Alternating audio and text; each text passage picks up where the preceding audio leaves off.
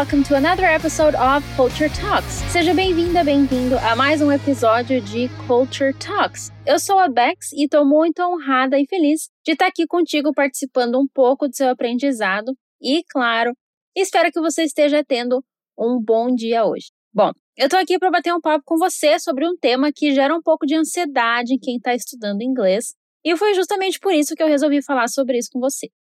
How important is formality? O quão importante é a formalidade? When do you need to worry about it? Quando que você precisa se preocupar com ela? Antes de tudo, vamos lembrar que a Fluency Academy tem várias séries diferentes de podcasts sobre diversos assuntos, começando pelos Culture Talks, como esse episódio aqui, que aborda tudo quanto é tema cultural relacionado aos países falantes de inglês. Temos aulas mais focadas em pronúncia, em expressões, no mundo profissional e em diálogos nos episódios Essentials e Level Up. Tá, vamos lá, vamos começar. Você já deve ter ouvido durante suas aulas de inglês a sua professora ou professor falando que determinada estrutura é mais formal do que outra, ou que algo soa bem casual, né? E realmente existem essas variações no inglês, mas não é tão preto no branco assim. Existem níveis diferentes dentro da linguagem formal e vários níveis de linguagem casual também. Mas tem mais uma divisão que facilita muito a nossa vida e é a mais comum na vida cotidiana, na maioria das regiões aí nos países falantes de inglês, que é a linguagem neutra. Então vamos começar falando sobre ela. A linguagem neutra é aquela que não pesa muito nas gírias nem nas reduções extremas e também usa um vocabulário mais simples e direto. E é, na sua grande maioria, gramaticalmente correta. Não totalmente, mas na maior parte sim. A maioria dos filmes e séries retrata bem esse inglês. Então, se você vai falar com colegas de trabalho, com pessoas que te atendem, com familiares mais velhos e com pessoas que você não conhece tão bem, você vai usar mais a linguagem neutra, tendendo aí a pender a balança para o lado mais casual mesmo. Quando a gente fala com amigos e vai ficando mais casual quanto mais você se aproxima da pessoa, principalmente se for uma pessoa da mesma faixa etária que você. Como a Liv já falou lá no episódio 10 de Like a Native, as gírias mudam de geração em geração. Então, pessoas da mesma idade vão sim usar mais gírias quando conversam entre si, assim como acontece no português. E não apenas isso, a região onde o nativo cresceu vai influenciar muito nas gírias usadas. Aqui é importante comentar também que alguns países, como todo, tendem a ser mais informais no cotidiano. Claro que não dá para generalizar, mas a Nova Zelândia e principalmente a Austrália tendem a usar muito a linguagem mais casual e até os palavrões são um pouco mais comuns. Mas isso não chega a ser considerado algo rude, ok? E o que exatamente caracteriza uma linguagem bem casual? Além das gírias, claro, uma conversa bem relaxada não vai ser totalmente gramaticalmente correta. Vai ter sim pergunta sem auxiliar, vai ter palavra faltando e tal. Por exemplo, para perguntar: Você viu a Laura? O correto, né, entre aspas, seria Have you seen Laura? Mas, em um contexto casual, a pergunta pode acabar sendo apenas You seen Laura?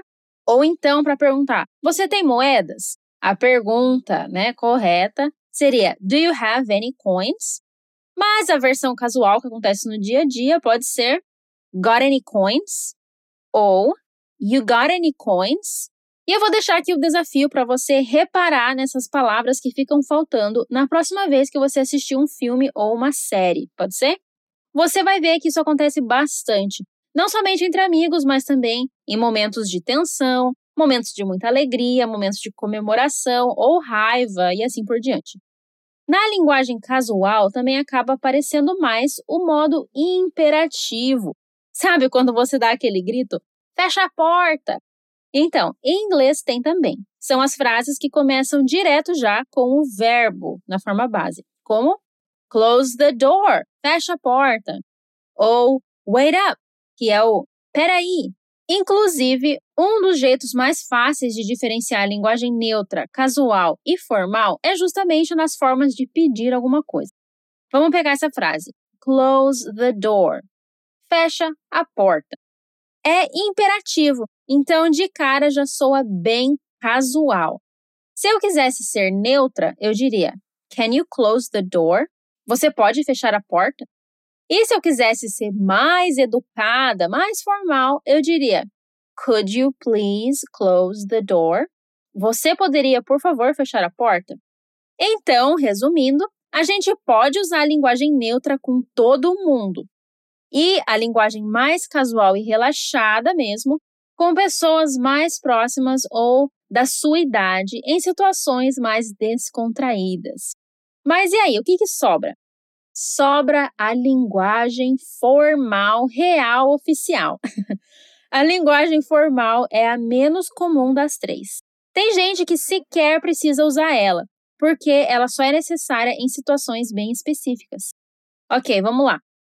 Quais seriam essas situações específicas? Primeiro, a escrita acadêmica e ambientes acadêmicos. Segundo, escrita e fala em contextos legais como tribunais de justiça, imigração, bancos e documentos oficiais. E terceiro, no trabalho. Será mesmo? Quando você viu o tema desse episódio, você pode ter pensado: mas, prof, no trabalho eu vou ter que usar linguagem formal, né? E a resposta aqui é: depende. Depende da empresa, depende da área que você trabalha e depende do que você faz. Hoje em dia, empresas grandes, com grandes separações hierárquicas, estão se tornando um pouco menos comuns, mas claro que elas ainda estão por aí. Nessas empresas mais tradicionais, com sistemas hierárquicos mais definidos, é sim necessário usar uma linguagem mais formal quando se fala com pessoas em cargos de liderança e com clientes. Por isso, é importante você dar uma pesquisada sobre a empresa na qual você tem interesse. Em muitas empresas, como bancos ou empresas de advocacia, é necessário você usar sempre uma linguagem bem formal em e-mails e apresentações e na fala com o cliente. Agora, chegando ao fim, vamos falar do que separa a linguagem formal das outras duas. Começando pelo pronome. Você vai perceber que em e-mails e falas formais é muito, muito comum substituir o I, eu, por we, nós. Na fala ou escrita formal, é comum dizer We would love to. Nós adoraríamos. Enquanto a alternativa neutra seria simplesmente I would love to. Eu adoraria. Outra diferença é a substituição de verbos comuns por seus sinônimos mais formais. Então, são verbos diferentes com significados iguais que são mais formais. Por exemplo, o verbo help, ajudar, cuja versão formal é assist ou buy, comprar, que vira purchase, ou need, precisar, que vira require, em um contexto bem formal.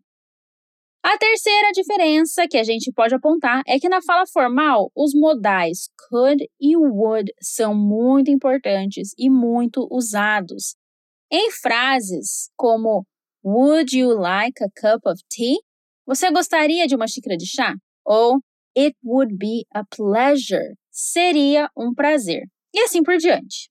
Claro que essas não são as únicas diferenças, mas são algumas das principais. Mas olha, pode relaxar enquanto você estiver aprendendo inglês, porque a verdade é que a linguagem formal, real, oficial, não precisa ser a sua prioridade no início. Ela vai se tornar mais fácil de absorver e aprender a usar depois que você já estiver mais familiarizado com o idioma, ok? Pode ficar de boa, de verdade mesmo. É bem mais importante você ter uma boa base no idioma antes de começar essa próxima etapa. E com essa chegamos ao fim desse episódio. Muito obrigada por ficar comigo até o final. Espero muito que você tenha aprendido algo novo e que tenha curtido o episódio. Continue firme aí no seu caminho com o inglês, lembrando sempre que você precisa ter contato diário com o idioma, ok? See you next time. Take care. Bye bye.